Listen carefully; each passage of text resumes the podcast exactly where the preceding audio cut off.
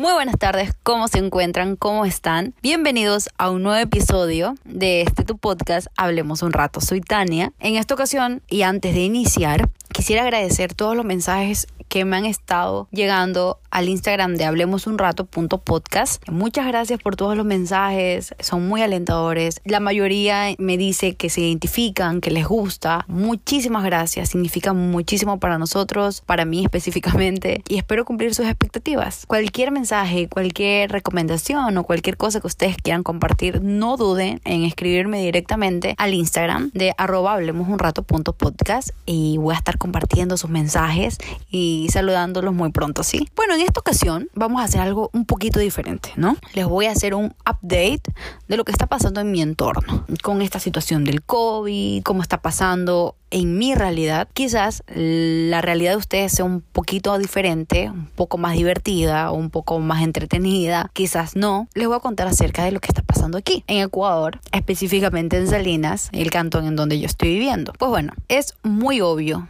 los estragos que está dejando el COVID en todo el mundo. Ecuador no es la excepción. Existen muchas provincias que están en semáforo amarillo, otras que no pueden salir del semáforo amarillo ni entrar siquiera a pensar en el semáforo verde porque existe un alto grado de riesgo de contagio. Entonces se tiene que pensar mucho en tomar decisiones que puedan generar o pueden repercutir en la salud de las personas.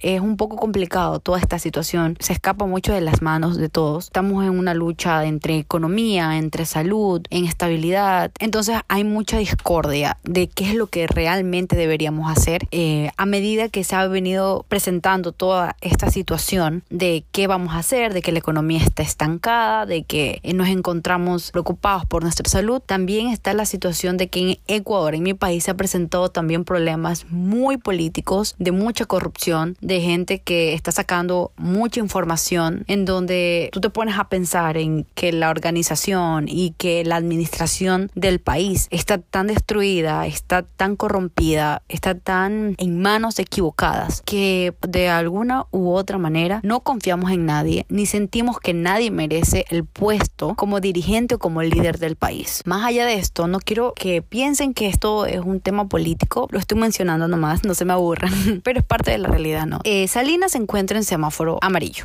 quiere decir que cada, cada uno de nosotros poco a poco puede ir con las precauciones de vida retomando ciertas cosas en, en cuestiones de comercio, en cuestiones de salir de una manera un poco más responsable. Poco a poco he visto que eh, dentro de mi medio social la gente ya se está animando un poco a salir y realizar actividad física, recorrer, caminar, tomando todas las precauciones, poco a poco se están animando a salir. Con esto y de una manera responsable también le están dando oportunidades a los pocos que se han arriesgado a abrir sus puertas nuevamente. Porque esa es otra cuestión. Les voy a contar. Con unos amigos hemos estado saliendo un poco con todas las precauciones como les había mencionado. Estamos en semáforo amarillo, prácticamente nos permiten hacerlo. Sin embargo, cuando hemos ido a Salinas, que Salinas es, si eres de Ecuador, sabes que Salinas es el boom turístico, especialmente para temporadas altas, cuando son feriados y cosas así. He ido en dos oportunidades a Salinas, a lo que es el área turística, entre semana y fines de semana. Y créanme que es la misma situación. Es la primera vez que lo veo tan estancado a Salinas. No puedes diferenciar cuándo es feriado y cuándo es un fin de semana normal.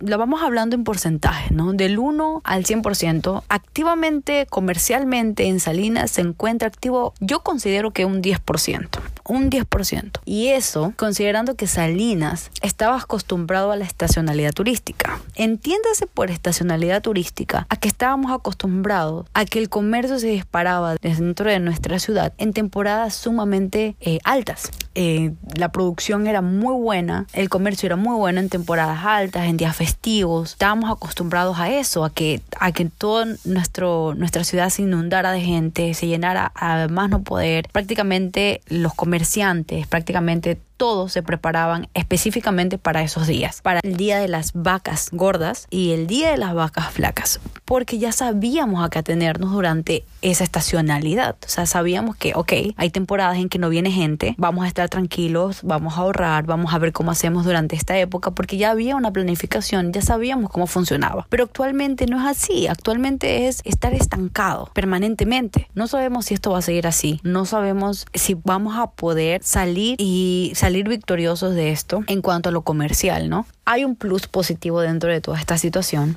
y es la gran cantidad de emprendimientos independientes que han salido, han surgido con diferentes productos, animándose a vender, animándose a promocionar, animándose, abriéndose un poco en redes sociales, eh, siendo, saliendo un poco de la zona de confort, trabajando para uno mismo, trabajando para ver cómo proveerse a sí mismo ingresos.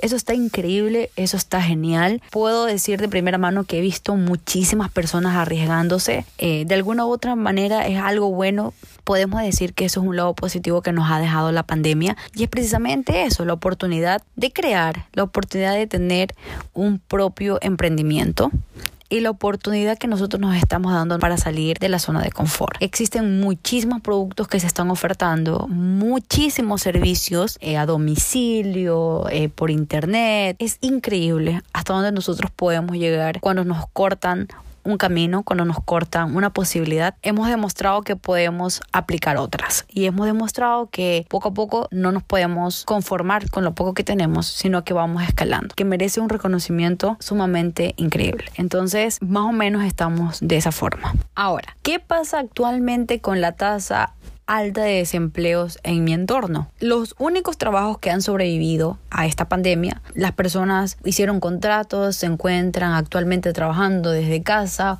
o van ya a la oficina con toda la, la precaución debida, están muy bien. Pero también hay que ser sinceros y hay que ser honestos con la situación que también estamos pasando personas que no contamos con empleo actualmente. De muchas de las personas, y en este caso voy a hacer referencia a muchos amigos míos, porque yo soy del área turística. Yo estudié gestión y desarrollo turístico y puedo decir que tengo un grupo de WhatsApp donde están todos mis compañeros, donde están eh, la mayoría de, de, mi facultad dentro de esos de esos de esos chats y muchos me muestran su preocupación porque no de alguna u otra forma sienten bueno sentimos que la situación es un poco más complicada para nosotros, porque nuestra especialidad está enfocada en el servicio turístico, que en el momento está cortado de raíz. Ni siquiera en semáforo amarillo nosotros podemos hacer una gestión turística adecuada, salvo que sea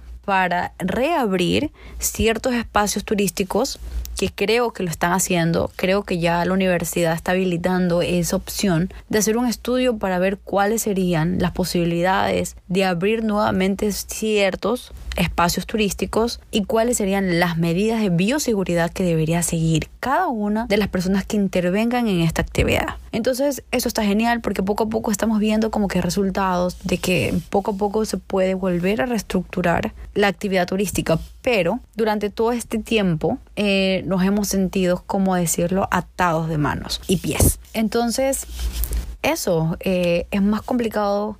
Creo que me estoy equivocando a decir que es más complicado para nosotros, porque creo que hay personas que están pasando incluso muchísimo peor. Pero el punto no es atribuirle quién está pasando la peor, sino es atribuir al hecho de que estamos pasando por un mal momento. Y eso ya lo sabemos todos. Lo bueno, y quiero que se queden con lo bueno, de que poco a poco se está viendo cambios y poco a poco se está demostrando que han salido cosas que nos favorecen a nosotros y que poco a poco dan señales de que estamos regresando a la normalidad. ¿Qué es lo que pasará después? Muchas personas dicen que esto va a seguir, muchas personas dicen que vamos a tener que vivir con esto y cada vez que a mí me dicen eso, significa que vamos a tener que vivir a medias, porque si vamos a vivir con este, este virus, si vamos a vivir con esta pandemia, significa que vamos a vivir limitados. Porque lo queramos o no, todas las normativas de bioseguridad, todas las precauciones de bioseguridad sí nos limitan bastante y tenemos que reconocerlo. Nos limitan bastante en espacios, nos limitan bastante en precios, si nosotros queremos comercializar algo, nos limita bastante en cada aspecto de nuestras vidas.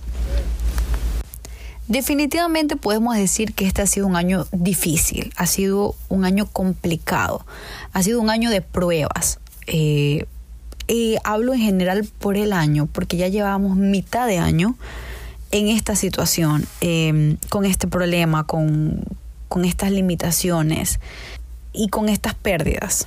Porque también tenemos que reconocer que hemos perdido muchas personas, muchísimas personas. Y eso creo que es la creo que es lo más grave, que hemos perdido bastantes personas que queremos. Y en la parte que tenemos que agradecer el estar con vida y el tener a las personas ahorita a nuestro alrededor, ¿no? Eh, como había mencionado antes, sí, ha sido un año de prueba, ha sido un año bastante complicado.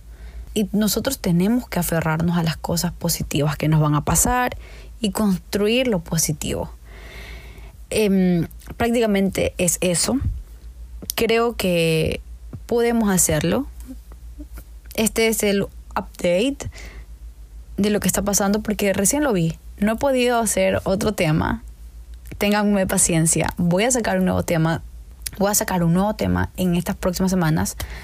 Un poco más elaborado, con artistas invitados, con personas invitadas, para hablar acerca de cosas interesantes, ¿no? Pero quería, quería compartirles la realidad de lo que está pasando en mi entorno Quizás estoy omitiendo ciertos detalles que me voy a acordar a medida que pasen los días, como siempre. Pero bueno, eh, me gustaría mucho, a mí me gusta mucho leer, y ya he hecho dos capítulos de lectura. Así que a mí me gustaría muchísimo leer qué es lo que ustedes están pasando. Si ustedes me siguen en Instagram, podrán ver que yo comparto todo lo que ustedes me dicen porque de verdad significa muchísimo. Eh, es una dinámica bastante interesante y bastante nueva para mí, pero me enriquece. Me gusta eh, saber lo que ustedes opinan, las recomendaciones que me dan. Todo lo leo, todo lo comparto. Entonces, siéntanse bienvenidos a comentarme, a, a decirme qué es lo que a ustedes les gustaría escuchar, qué es lo que a ustedes les gustaría saber. Pueden hacerme preguntas. Eh, pueden volverse locos. Muchísimas gracias, eh, chicos, de verdad. Esto lo digo con todo el sentimiento posible. Hacer esto, créanme que no es fácil, es un poco complicado, eh, amerita muchísimas cosas, pero hacerlo y tener eh, reconocimiento de que lo estoy haciendo de una forma que genere impacto en alguien es favorecedor, es gratificante. Y agradezco mucho la oportunidad que me están dando. Y nada, eso, muchísimas gracias. Espero que les guste este update que es muy, muy corto. Pero creo yo que les va a interesar. Nos vemos dentro de poquito con otro capítulo.